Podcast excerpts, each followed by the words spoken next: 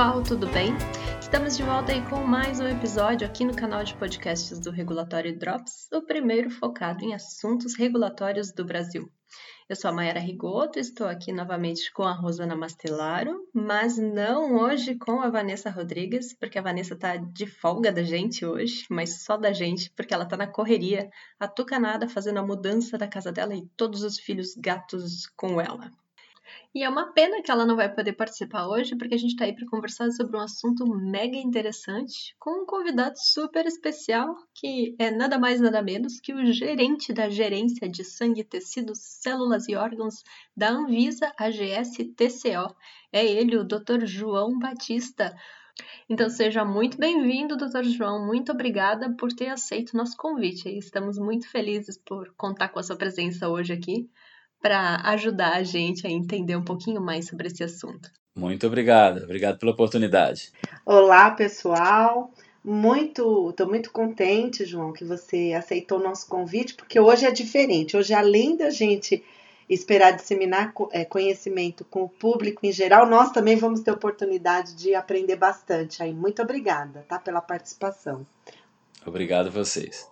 E a gente convidou então o Dr. João aqui para participar com a gente, para falar um pouquinho né, sobre esse assunto mega novo, né? Não só no Brasil, é um assunto novo no mundo, que é a questão de registro de terapias avançadas e que chegou no Brasil num momento aí crucial, né, no, no, meio dessa pandemia do Covid. Então já tem muita coisa acontecendo, inclusive aí, né? Já teve nota técnica recente que passou tudo para tentar aproveitar essa onda do, do, registro de terapias avançadas também para a própria questão da pandemia do Covid. É isso mesmo, doutor João? É isso mesmo.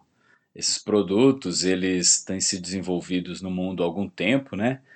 Com grandes promessas de tratamentos terapêuticos, assim, inovadores, inclusive no campo do, do, do Covid-19. Então, existem alguns é, ensaios né, com células, principalmente células mesenquimais, é, na China, que foram feitos, claro, de forma experimental, e que a gente viu a oportunidade de utilizar essa experiência que teve na China para talvez tentar trazer é, incentivo, né, pelo menos incentivo regulatório ao pesquisador, para que ele possa desenvolver isso no Brasil. Então, essa foi um pouco a ideia das, das notas técnicas, inclusive da, de aceleração da, e antecipação né, do, do, da vigência da normativa, para que a gente possa ter algum arcabouço legal para que esses pesquisadores pudessem desenvolver com mais tranquilidade e atender o público nesse momento importante que o mundo está vivendo e que o Brasil, principalmente nesse momento agora, está vivendo com mais intensidade.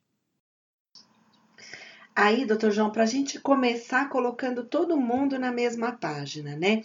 Explica um pouquinho o que são essas terapias, que tipos de terapias de que nós estamos falando.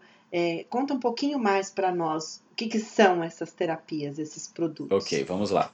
É, o que nós chamamos né, no Brasil e o mundo também tem chamado assim de produtos de terapias avançadas, eles são originados de pesquisas que, que vem há algum tempo, né, alguns, alguns décadas atrás, pesquisas com células-tronco. Principalmente nasce essa, essa dimensão de utilizar células com potenciais terapêuticos é, ulti, é, é, bem é, individualizados e otimizados, podemos dizer assim, nasce com o advento da biotecnologia né, e com a capacidade de você é, ma manipular ou utilizar células-tronco nos seus potenciais, nos mais diversos potenciais terapêuticos que poderiam ser utilizados. A terapia celular, na verdade, ela é mais antiga, né? a gente pode fazer uma divisão é, desse conceito em terapia celular e terapia avançada. Elas têm a mesma ideia, têm a mesma origem, que são células ou partes do corpo humano. Mas a terapia celular, ela é mais antiga, né? Ela, por exemplo, a gente já tem terapia celular com células é, progenitoras hematopoéticas para transplante de medula, por exemplo, há muito tempo e já é uma terapia reconhecida. Ela é do campo da terapia convencional, que existe um modelo regulatório específico para esse tipo de, de produtos de partes do corpo humano. Por exemplo, transfusão de sangue, transplante de órgãos, né? É, uso de células, é, uso de células é, germinativas para medicina reprodutiva. Então já são terapias que a gente chamou de terapias convencionais, utilizadas há muitos anos, que tem um modelo regulatório específico, baseado em inspeção, baseado né, em licenciamento sanitário, em reconhecimento da eficácia pela prática médica, enfim. As terapias avançadas, como eu falei anteriormente, com o advento da, da biotecnologia, né, é, e, e, o conhecimento das terapias e, e o potencial da, da célula-tronco, se trabalhou um pouco na ideia de que é possível manipular células, né, tanto em laboratório, cultivar células, é possível manipular o material genético de uma célula com as tecnologias hoje desenvolvidas, e aí surgem produtos inovadores. São produtos chamados produtos de terapias avançadas nesse sentido. Inclusive, hoje é possível você manipular genes né, e, e introduzir esse gene como gene terapêutico. Ou seja, com isso aí a gente tem mecanismos de correção de doenças genéticas, né, de otima, otimização de células através de modificação genética para que as células possam ficar potentes, por exemplo, para destruir um tumor. Então, o potencial de, de, de, de, de recurso com essa nova tecnologia, usando células e genes humanos, é que a gente tem chamado, então, essa nova tecnologia de terapia avançada e esses produtos oriundos dessas tecnologias, produtos de terapias avançadas, né? É... Foi bem, deixa eu só te interromper claro. um pouquinho, é bem importante a Rosana ter perguntado isso, né? Uma pergunta uh, básica, mas que você falando agora me veio à cabeça, né? Porque na época da consulta pública, se eu não me engano, de alguns comentários que eu li, de, de contribuições que foram feitas, dava para perceber que essa era uma dúvida bem, né? Muita gente fazia essa confusão ou achou que estava se tirando direitos de classes ou outras classes do, do que se podia fazer. Isso está mais calmo agora? Vocês conseguiram fazer chegar a palavra em todo mundo que precisava ou ainda vocês estão fazendo esse trabalho, esse processo de esclarecimento do que, que é uma coisa, do que, que é outra coisa, para diferenciar bem? Uhum. É, isso foi muito intenso nas primeiras discussões. Lembrando que o Brasil começou a discutir isso efetivamente em 2012, né? E países como os Estados Unidos, países europeus já estavam um pouco mais evoluídos. A gente já tem normas, por exemplo, nos Estados Unidos e, e Europa desde 2007. Então, assim, você já vinha com a gente na parte regulatória, já, já tinha uma, uma aproximação com esses países e, e, já se conformava bem essa diferenciação e o que levaria essa diferenciação. Que o mais importante é isso. Fazer a diferenciação teórica não é difícil, a gente tem que usar técnicas de produção, técnicas de função, né? Por exemplo, uma terapia avançada, ela envolve uma função inovadora daquela célula que não era originalmente no corpo original, né, no do doador, por exemplo. Então você já tinha teoricamente umas ideias no Brasil. Mas quando você vai fazendo dois caminhos teóricos e vai, a partir desses dois caminhos, modelos regulatórios diferenciados, aí a coisa realmente ficou mais complexa e você tem toda a razão. É, em 2012, a gente começou a ter os primeiros contatos e, e publicização dessas ideias. A gente fez eventos, né, inclusive é, é trouxe, trouxe participantes internacionais para discutir isso aqui. E aí foi nossas primeiras, nossos primeiros baques. A sociedade científica não estava preparada para esse tipo de discussão. Como assim? Registrar uma célula? Como assim? Registrar um gene humano? Então isso foi bem mais complexo. A gente teve que trabalhar e teve bastante discussão, ampliou essa discussão para o âmbito jurídico. Né? A gente teve discussões importantes no âmbito jurídico para tentar entender, por exemplo, a Constituição Federal Brasileira, né? Enquanto os países já estavam superando isso, porque começaram mais é, anteriormente, mas a gente já estava ainda com o entrave da discussão jurídica. Isso é muito comum, muito normal em regulação. A gente precisa trazer todos os, os atores, né, pesquisadores, é, pesquisadores tanto de, de ciência básica como pesquisadores clínicos, é, indústrias, é, é enfim, todo mundo junto para fazer, para crescer junto né, nessa, nessa evolução conceitual. E foi assim que foi feito. Né? É. Então hoje está bem mais tranquilo, né, né Rosana? Está bem mais tranquilo. É. A gente já, já fez várias discussões. Assim, dos Farma ajudou bastante. Vocês aqui ajudaram muito, porque é, a gente começou, a, quando começou a ter as normas concretas e começou a, a o, o, teórico ficar é, registrado na normativa, e aí foi muito importante as reuniões feitas é, internacionalmente. Que houve, houve uma coisa interessante, foi que assim. É, uma coisa ficava a Anvisa discutindo teoricamente, outra coisa foi a gente trazer essas reuniões com essas indústrias internacionais, né, que materializou isso aí. Não, olha, realmente, isso é um produto registrado, isso tem que ter né, ensaio clínico bem definido, ensaio pré-clínico. E foi bem interessante. Hoje, hoje eu creio que com as normativas, já tem três normas no Brasil, né? Então hoje ficou bem mais consolidado, a gente percebe, inclusive, é, é, setores da sociedade, principalmente setores né, ligados às sociedades clínicas, sociedades médicas, estão bem mais é, é, compreendendo esse conceito e a diferenciação desse, desses modelos, né? É, eu tive a oportunidade, né? Nós trabalhamos juntos, não nesse momento muito anterior, na questão lá da uhum. discussão prévia sobre a manipulação dessas células, a comercialização e etc. Mas depois, na construção, a Mayara também acompanhou, né, Mayara, um, e o que me surpreendeu positivamente foi assim, ver também que nós tínhamos pesquisadores no Brasil que também já trabalhavam com esses produtos. E aí é que eu acho que foi riquíssimo para que todos pudessem entender né, a diferenciação, é, quando que a Anvisa também precisaria regular esses produtos, que ela não interferiria nas pesquisas que são feitas pela academia. Eu acho que foram discussões muito ricas, né? Que a gente uhum. teve a oportunidade de participar, eu também fiquei assim bastante orgulhosa. Eu acho que podia comentar um pouquinho agora né, doutor João, sobre o, os regulamentos que a gente tem no Brasil e como foi a construção uhum. desses regulamentos. Acho que é interessante também. Certo. Bem, a gente é, sabe que nós estamos no início de um caminho. Né? Imagina vocês que têm muita experiência na regulação de medicamentos, como que a gente tem hoje inúmeras normas que regulam medicamentos. Né? Então, eu acho que o caminho da terapia avançada vai ser um pouco nessa, nessa trajetória. Claro que a gente está bebendo de uma experiência de medicamento, então nós vamos pegar sempre as melhores práticas, né? Óbvio, então, que a gente vai encurtar um pouco o caminho aí. Então, na, a primeira estratégia que a gente fez é pensar qual das normas básicas que, que a gente tem na regulação que deveria vir primeiro. Então, a gente tem hoje, a gente sabe que tem normas registro, né, ensaio clínico e boas práticas. Praticamente são três é, é, é bases para qualquer tipo de, de regulação em produtos. Como a gente estava iniciando uma regulação nova, e, e, eu vou falar não só nova no Brasil, como no mundo. A gente tinha, tem alguns modelos né, é, é, dos Estados Unidos, que do FDA, ou do EMA europeu, mas também assim que eram modelos que estavam também em construção, não tão maduros, né? Então a gente pensou, bem, nós vamos ter que usar o que tem de experiência internacional, mas pensando que estratégia vamos fazer no Brasil. Então a primeira norma que a gente pensou era uma norma híbrida. Ela nasce, a gente fala híbrida porque é uma norma que é RDC 214 de 2018, né?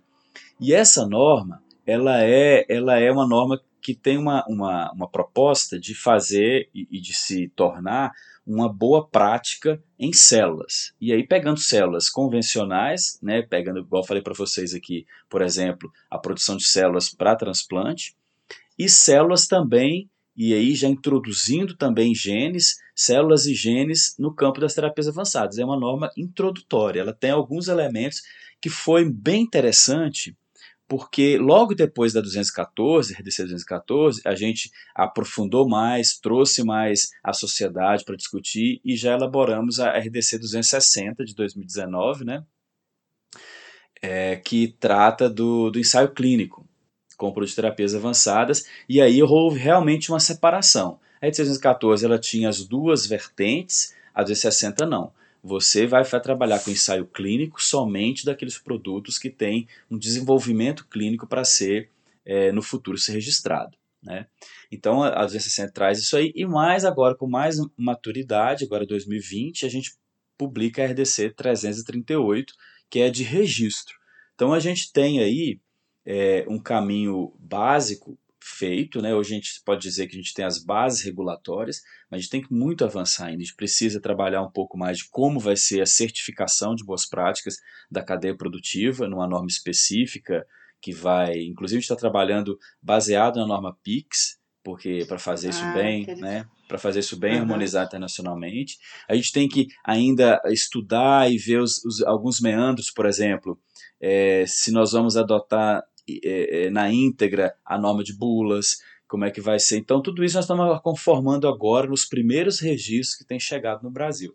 Então, é, é um caminho longo, mas essas três normas que eu mencionei agora, elas são a base regulatória e, e, eu acho que hoje o pesquisador brasileiro e tanto a indústria que queira registrar no Brasil, ela já tem base sólida para iniciar né, esse trabalho aqui no país. Nossa, fiquei imaginando agora que como que a gente vai conseguir fazer encaixar uh, esse é. conceito desse produto na norma de bula. É bem prov... é, é difícil. É, uma coisa interessante assim para vocês assim, é, a norma é quando a gente, a gente tem um, uma, um pressuposto de utilizar sempre que possível, isso já saiu inclusive nas, tanto na norma de, de ensaio clínico como na norma de registro, a gente colocou lá sempre que possível e, e para que a gente possa trazer transparência e até previsibilidade para o setor, sempre que possível utilizar as normas que, que já existem de medicamentos e de produto para saúde. Né? Por quê? a gente está trabalhando, por exemplo, com produto de engenharia de tecidos, ou engenharia tecidual, que usa, por exemplo, scaffold, eu uso uma, um biopolímero. Eu não preciso inventar uma norma para isso, existem normas que eu posso utilizar. Então, nós vamos tentar fazer isso também para a gente ganhar tempo, é, trazer mais, né, trazer mais, mais previsibilidade. Obviamente, se for preciso, nós vamos uhum. trabalhar com especificidade. É o caso da bula. A bula nós estamos trabalhando, existe dois é, é, dois produtos já que a gente está finalizando a análise para registro. Então tá, tem sido o nosso modelo, olha, é possível, talvez a gente vai ter que fazer adaptações. Então, nesse momento que a gente está trabalhando caso a caso, tá, trabalhando né, com esses, esse, esses, esses pressupostos, a gente não viu necessidade ainda de uma especificidade, mas isso pode acontecer.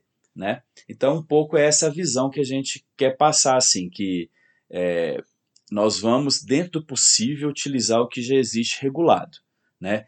Claro, com adaptações necessárias. E aí, construir coisas que são específicas, né? É, então, eu acho que um ponto também que a gente poderia destacar, doutor João, é essa configuração da GSTCO para esse produto, né? Porque tudo teve que ser desenvolvido dentro da mesma área, né? Então, é a pesquisa clínica, a anuência da pesquisa clínica, as boas práticas de fabricação, possível inspeção. Como é que foi esse desafio? Como é que está sendo é, esse, essa, desenvolvido esse trabalho dentro da gerência? É, esse você falou uma palavra certa, um desafio, né? A gente é, esse é como esse produto tem sido discutido, essa ideia tem sido discutida há muito tempo, desde qual eu falei para vocês, a gente teve realmente é, início, posso dizer assim, o um marco é, foi 2012 mas uh, então passou por vários diretores, né? Por vários diretores da Anvisa.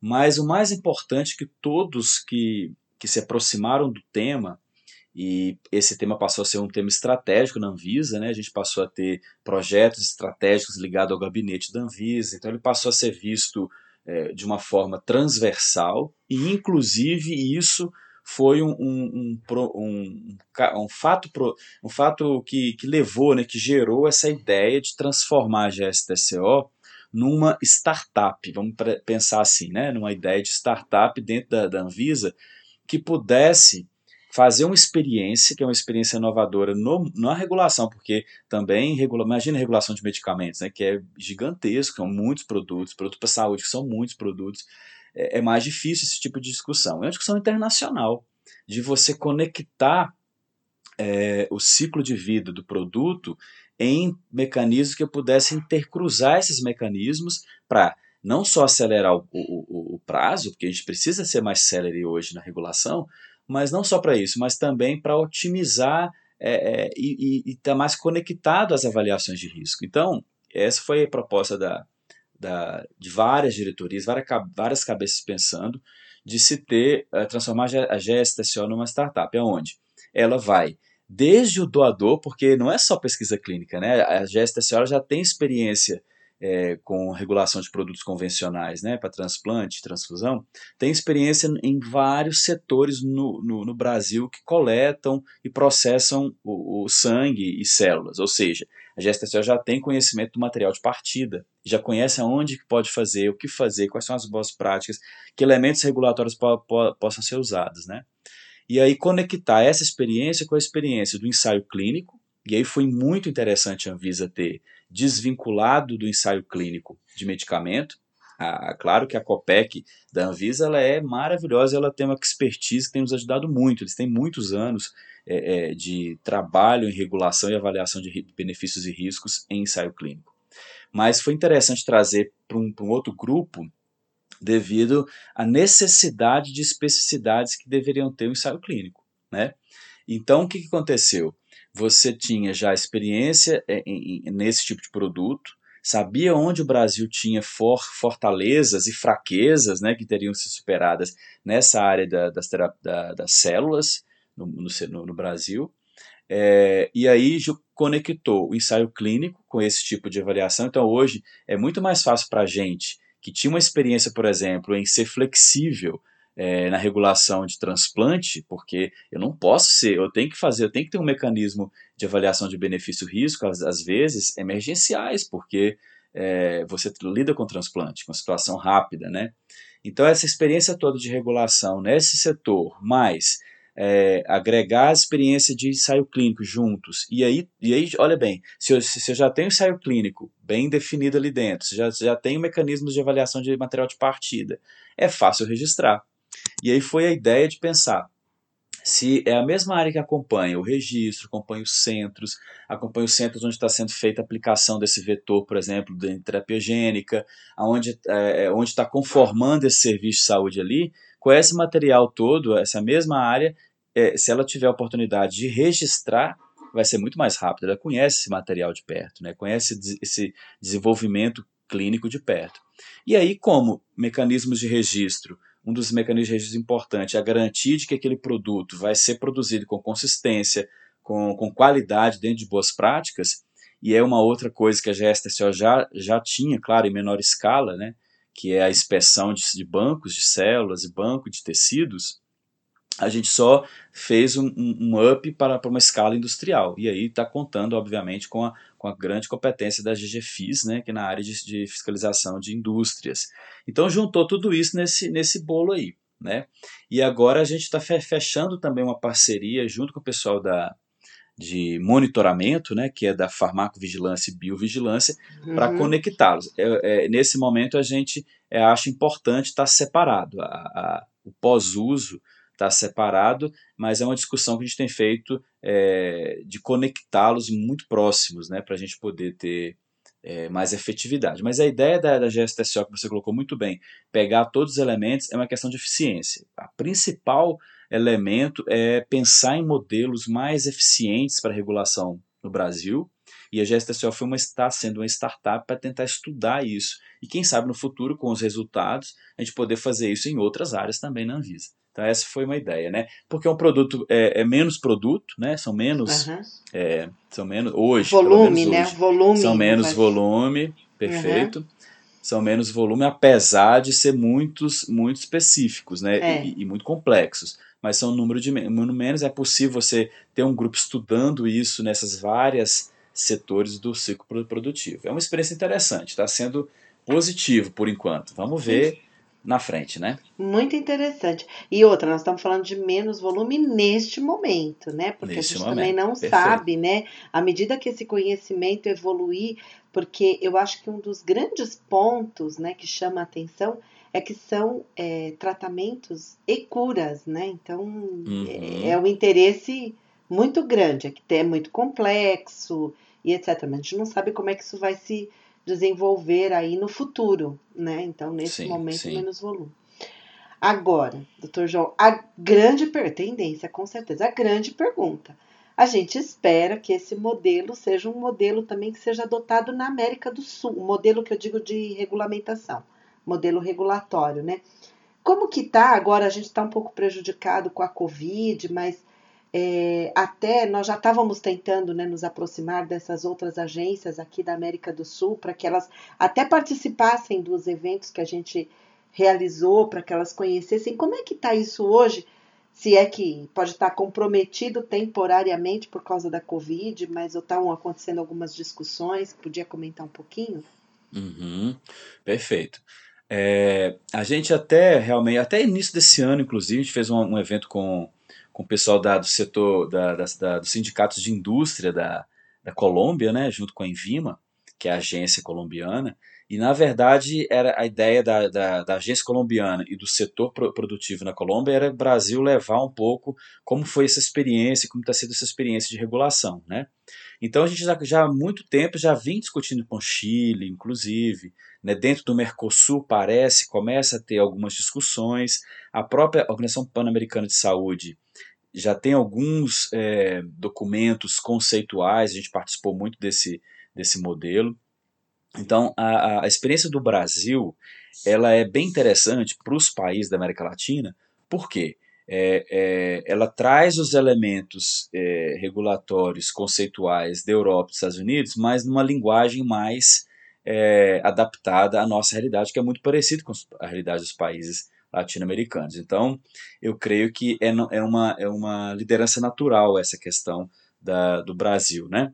E aí o Brasil também é um país grande, tem muitos centros produtivos, tem uma, uma, uma cadeia produtiva grande, né? tem um setor é, é, é farmacêutico bem desenvolvido, então isso também torna esse processo mais natural. O Brasil avançou em algumas discussões que eu acho que os países estão ainda é, trabalhando. Por exemplo, a questão da comercialização desses produtos, porque essa, essa proposta ou essa ideia de proteção do doador ele está em todas as, as constituições desses países, então não pode comercializar parte do corpo humano, isso é uma, é uma diretriz jurídica que pega todos os países, então como o Brasil avançou um pouco nisso, né, o Brasil acaba, eu tenho, eu tenho visto várias discussões e solicitação de apoio nessa, nessa discussão nos países, e também porque o Brasil já, já tem ensaios clínicos, né? O Brasil já tem hoje mais ou menos 13 ensaios clínicos regularizados, a gente vai Nossa. ter o segundo produto, né? Dois produtos registrados agora esse ano, provavelmente nesse primeiro semestre.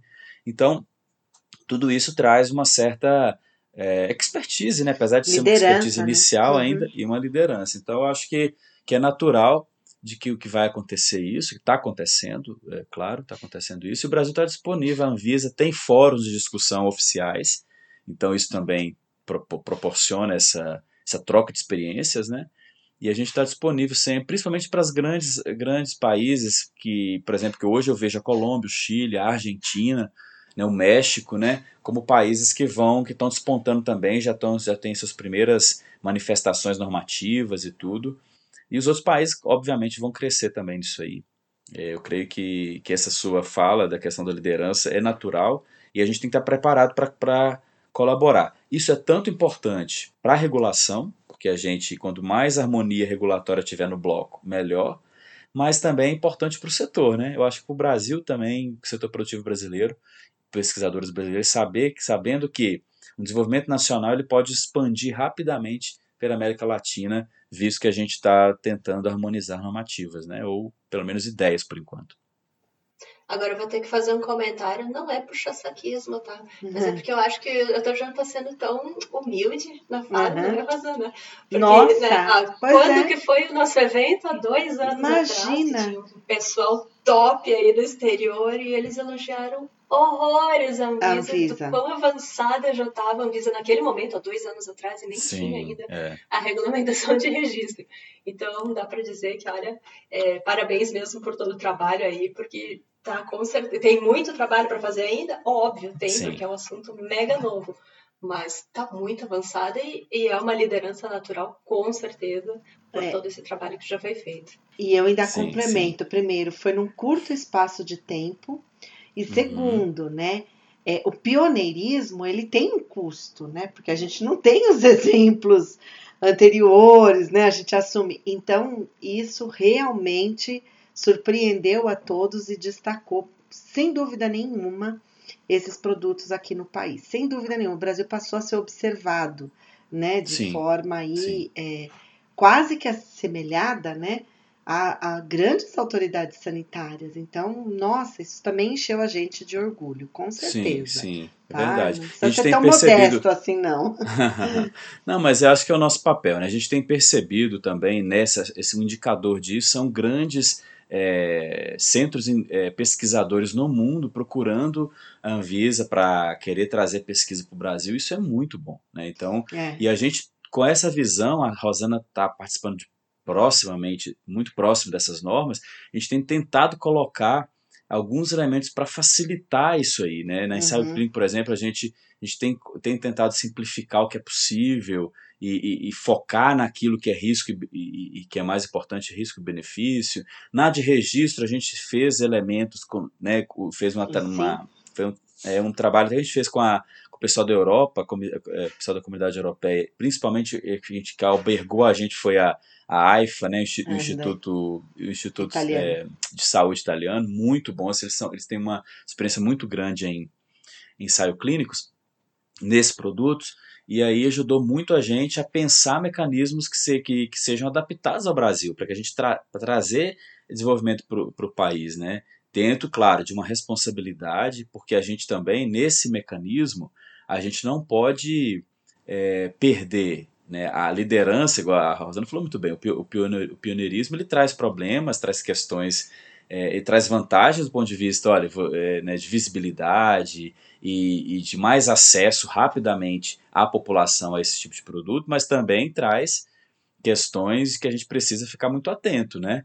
É, como é um produto novo, a gente tem poucos elementos hoje de controle, né? A gente tem ainda muitas questões que precisam ser é, avançadas, mas que tem que ter seu tempo de, de experiência para a gente poder fazer o melhor mecanismo, né? Então eu acho que não existe outra outra possibilidade a não ser a discussão, estar tá junto com quem está fazendo, junto com quem está pesquisando, para a gente construir isso junto. Esse é um caminho que, que tem que ser construído a muitas mãos, para que a gente, cada um possa cumprir o seu papel é, com a sua responsabilidade e, e, e, se ajudar, para que a gente possa fazer a nossa parte né, e trazer segurança, qualidade e produtos eficazes para a população. Acho que esse é um pouco a mensagem, assim, né? É, e aí eu acho que a gente tem um ponto interessante para comentar, que eu gostaria de, de explorar um pouquinho mais, então, temos a RDC 338 de 2020, o nosso uhum. efetivo marco regulatório, que entra em vigência em 1 de junho de 2020, né? Mas ela teve que ter uma vigência antecipada para por causa da, da previsão daqueles, daquelas terapias que seriam isentas de registro a princípio, né? Uhum. Para a Covid. E me surpreendeu bastante que isso foi é, colocado pela Anvisa na nota técnica 21 de 2020. Então vejam, né, ao mesmo tempo que é uma terapia nova, né, ela ainda sendo mais ainda desafiadora, sendo utilizada para a COVID. Eu gostaria que comentasse também um pouco sobre isso, qual era o principal objetivo disso, como é que foi a, essa construção. É, assim, quando o Brasil teve as primeiras primeiros casos, né, de de, de contaminação no Brasil com, com o SARS-CoV-2, e, e aí a gente ficou preocupado, e, e, é uma, e a GSTSO já tem essa preocupação. Sempre quando tem uma infecção, tem uma, uma epidemia que seja viral, a gente fica atento porque essas, esses, esses vírus, né, é, é, eles transmitem por, por, parte do corpo humano. Então a gente vem, vem, trabalhando com dengue, com chikungunya, com zika. Então a gente fica bem atento, a gente tem uma, uma, uma certa percepção da emergencialidade que precisa ser feita para não transmitir isso via, via parte do corpo humano. Então, quando surgiu a questão do Covid, ficamos atentos. Peraí, será que ele tem possibilidade de transmitir por, por essas é, essas partes, né, esses fluidos do corpo. Então aí a gente começou a fazer várias notas para transfusão, para transplante, né, para a gente fez uma tá, atualizou uma recente agora para reprodução humana. Então a gente veio trabalhando nisso. Bem, e aí aprofundando as pesquisas, a gente começou a perceber que uh, uma das frentes uh, terapêuticas que foi utilizada na China, né, que foi o epicentro inicial aí da, da, da Covid no mundo, a gente começou a perceber que a terapia celular avançada, ela tinha, tinha tido alguns casos, claro, foi tudo estudo de caso, né? Foram todos casos pontuais, mas começou a ter uma boa percepção de que existia um racional teórico em usar células, né, usar células avançadas, principalmente células mesenquimais, se, a gente viu bastante estudos com célula tronco mesenquimal, Ele falou assim, tá, e aí começamos aí, começou a ter alguns pesquisadores, a gente, não sei se você sabe, mas a gente tem câmaras técnicas para terapia avançada, né? Que nos ajudam no aconselhamento científico Sim. e tudo, e essas pessoas também são antenadas na ciência, né? Então eles vieram reportar para a gente, ó, parece que tem um grupo brasileiro que querendo estudar, fazer algum tipo de ensaio sobre isso. Bem, nos alertou, peraí, mas aí, se for para fazer ensaio clínico, nós temos até é, a norma 260 bem flexibilizada, a gente vai utilizar mecanismos de emergência, mas ainda é mais, né, não é tão simples o ensaio uhum. clínico, você conformar o ensaio clínico, mas existe essa, essa rota aberta. Mas a gente pensou, olha, existe um mecanismo na 338, que é de registro, que ela pode se aplicar exatamente nesse, nesse, nesse caso, que é uma situação de emergência, saúde pública, e que o conhecimento prévio conhecimento clínico eh, ainda não organizado no ensaio clínico, ele poderia ser, algum paciente poderia ser beneficiado nesse momento, claro, dentro de um, um, um protocolo experimental controlado, mas não no ensaio clínico propriamente dito, que é o caso que a gente chama de produto de terapia avançada não passiva de registro, que é uma coisa emergencial, individual, para um paciente específico, sob responsabilidade de um médico, mas que qual que é a, a questão importante desse, desse modelo? É que ele, dentro de um mecanismo de controle, né, de, de, de é, como, é que, eu posso dizer, de mecanismos experimentais de controle, você pode já perceber é, tipos de terapias que poderiam ser promissores e, né, e que poderiam depois ser levados para um ensaio clínico controlado e aí seguir o ciclo de um desenvolvimento comum. Então essa é a ideia. Só que a normativa, como a Rosanete colocou bem, a normativa ela só entrava em vigor em junho. Então a gente falou, não, vamos, primeira coisa, vamos conversar com a, com a diretoria da Anvisa para a gente antecipar é, a vigência desse item que fala do, do, do, do, utilização de produtos de terapia avançadas né, fora do, do esquema do registro, ou epa, não passivo de registro, para que existam algumas orientações gerais aí para quem quiser utilizar dentro dessas regras é, controladas, poder fazer isso com tranquilidade. A nossa preocupação tinha, eram du duas linhas. Essa linha de incentivar, de dizer, olha, existe um mecanismo aqui, se quiser usar nesse campo, segue essa e essas regras. E outro campo seria a gente também pedir que fizesse, se fizesse experimentações nas pessoas sem nenhum tipo de é, regulação. Então foi essas duas vertentes, e aí nasce a proposta. Logo em seguida, a gente fez uma nota técnica, e a nota técnica chamada, a nota, se não me engano, número 21. 21. E ela é, traz. Isso. 21, isso. E ela traz orientações para o ensaio clínico, como é que deve fazer o ensaio clínico, a gente está acelerando. Já tem, inclusive, duas universidades brasileiras que estão conversando, conversando com, com a gente, que está tá, tá elaborando um ensaio clínico com terapias avançadas, dentro dos moldes né, da RDC 260 a gente está acelerando isso, colocando como prioridade, estamos é, é, focando todas as, as, as, as forças, né, tanto da, da, da, área técnica da GSTCO, quanto também da, da, da, da, da, do, da Câmara Técnica para trabalhar nisso aí. Então a gente está trabalhando nisso. E a gente também deu alguma orientação para esse uso experimental com, com esse produto não passivo de registro. E aí é, a gente já teve um caso né, de um paciente no Brasil que utilizou um produto de terapia avançada desse, baseado em, em célula mesenquimal, e, e foi esse paciente, e, essa, é, e esse é, foi uma, uma, uma, empresa que utilizou né, a partir de um, de um hospital brasileiro, e aí ele, esse, foi feita a comunicação para a Anvisa, a gente está monitorando esse paciente, né, teve esse caso que a gente foi reportado. Porque nesses casos, apesar de ser uma excepcionalidade, é preciso uma comunicação Anvisa, né? Porque a gente está lidando com um produto, um produto que é, não é passivo de registro, mas é passivo de vigilância sanitária. Então a gente precisa né, de ter um, uma comunicação Anvisa. Isso é só uma comunicação, a gente vai monitorar isso é, né, junto com o desenvolvimento da pesquisa, e aí tem alguns outros elementos, ele precisa mandar depois um relatório como é que o paciente está, né, para tudo isso uh, ver um certo tipo de controle, mas também permitir uma flexibilidade para o uso, principalmente nesse momento agora de emergência. Né? Então é um pouco essa o histórico desse processo aí.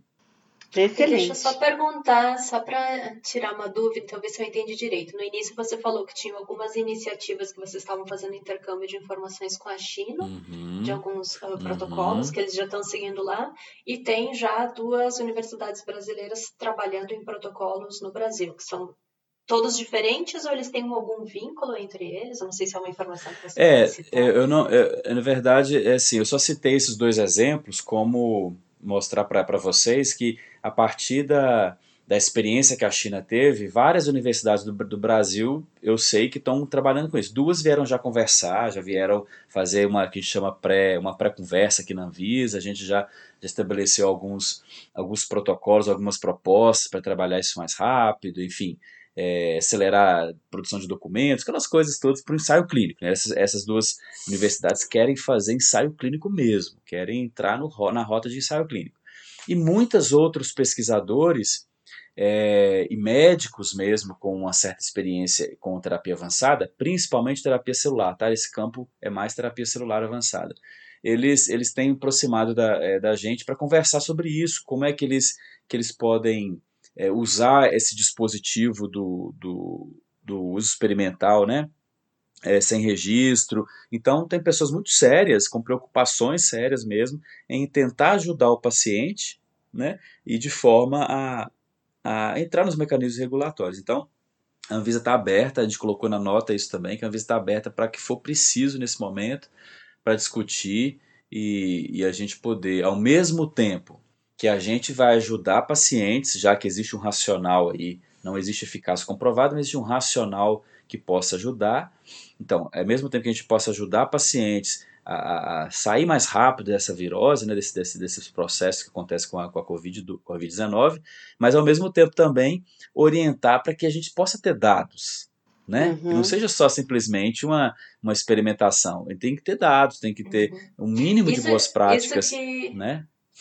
É, isso, que às vezes eu acho que não é o nosso público aqui que está ouvindo, com certeza, mas eu vejo comentários muitas vezes de outras pessoas aí nas plataformas de que existe muita burocracia. Mas não é o caso de burocracia, é porque você precisa gerar esse histórico para ser reliable para utilizar depois isso. no futuro. Não adianta Perfeito. ficar fazendo tudo perdido, né? É óbvio que tem que ser assim.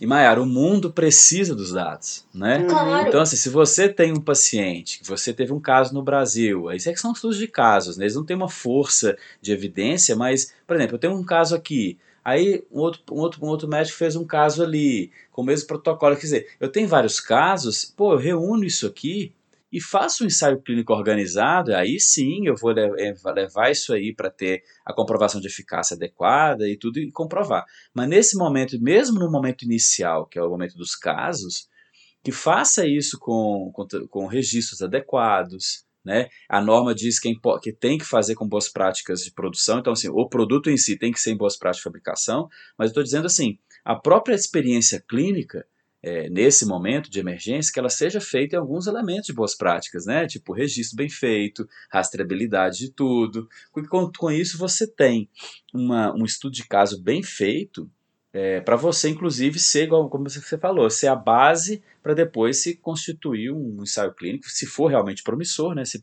se permitir ajudar algum paciente. Claro, nós estamos falando de um estudo, por isso que ficou é, a nossa preocupação é que esses, esses, esses estudos experimentais com produtos não registrados sejam feitos com racional sobre responsabilidade médica de garantir, de garantir no mínimo segurança para esse paciente, visto que ele está vivendo um momento crítico, né? Já é para pacientes graves e tudo, então aumentar o risco não é o caso. O caso é a gente tentar uma alternativa para melhorar a condição de vida desse paciente, eliminando todos os riscos possíveis que se tem conhecimento hoje. Né? Essa informação preciosa pode ser utilizada depois, né? Perfeito. Por isso que tem que Perfeito. ser bem documentada é. e etc. Uhum. Muito bom. Eu acho que por hoje eu já perguntei tudo que eu queria. E tu, Rosana? É, eu consegui fazer todas que eu queria e nós já temos mais de 40 minutos. Tá vendo como passa rapidinho? Viu? Passa rápido. É, né? Eu é, acho que a gente pode. O tema é muito interessante. Não, é, é sensacional. Eu acho que a gente pode caminhar para o encerramento, sim, Mayara. Eu não tenho mais nada. Tem alguma coisa que gostaria de comentar, João? Não, eu queria dizer isso, assim, que eu acho que para quem quer desenvolver no Brasil, né, empresas que querem que já têm seus produtos estudados internacionalmente, queiram trazer para o Brasil, acho que a gente, a, gente, a Anvisa está passando um momento diferente hoje, né, no sentido de estar tá aberta às discussões, a gente está tentando desenvolver modelos é, que a gente possa estar é, tá próximo desde o período de desenvolvimento. Isso é muito interessante, porque isso a, agência ganha conhecimento, porque no campo das terapias avançadas o conhecimento é muito diversificado. E, e por mais que a gente né, tenha, a gente vai trabalhar agora um novo ciclo em 2020, com mais guias, já tem um certo um monte de projetos já para fazer guias, para trabalhar com informação tecnológica, para que tudo que a gente, nesse pequeno espaço de tempo que a gente teve é, é, é experiência com alguns ensaios clínicos e, e alguns é, documentos de registro, passar isso já para a população como conhecimento. Então, acho que quanto mais próximo tiver é, do desenvolvedor, do, da indústria, mais próximo vai ser melhor para a gente, que vai aprender bastante, e também para a indústria que vai já ter os seus, os seus modelos já no campo regulatório. Uma coisa que eu falo muito pro, principalmente quando eu estou num fórum de pesquisadores ou de cientistas, nós precisamos no Brasil de é, conhecimento regulatório, né? Isso é fundamental, a gente começar o desenvolvimento e começar a pensar nas, nas ideias que se faz em novos produtos já no âmbito regulatório, porque a gente acelera o processo aí e rapidamente a gente vai ter produtos né, para a população. Então, acho que essa é um pouco a mensagem, né? Perfeito. Eu acho que esse é um case muito interessante de construção e que a gente vai também conseguir ter é, um aprendizado muito grande e, e colher aí ótimos frutos para o futuro. É, antes que a Mayara fale para gente, que a gente já falou demais, que tem que encerrar, é, eu queria também, né, claro, João, é preciso um bom gestor para a gente alcançar os resultados. Mas queria também parabenizar aí não apenas né, o Dr. João da GSTCO, mas toda a equipe, porque a gente teve a oportunidade uhum. também de trabalhar e todos eles estão, estavam, mostraram estar empenhados aí para que isso desse certo, para que acontecesse e acontecesse no menor uhum, tempo. Uhum. Acho que isso fez toda a diferença também. Então, parabéns, né, para toda a equipe aí da GSTCO. Perfeito tá?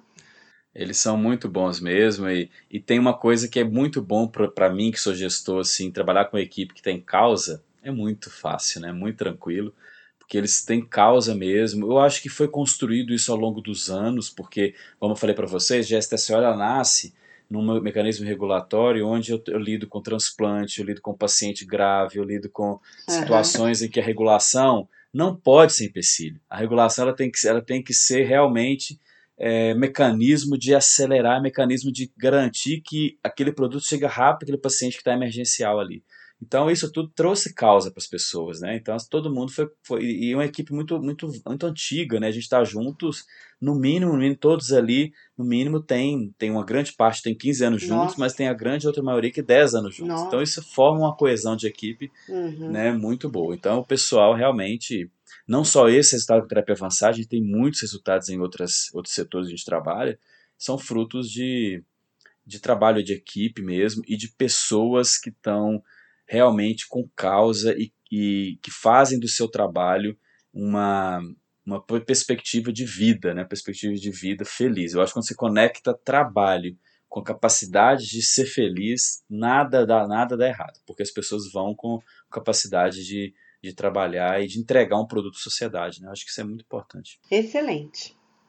Muito obrigada.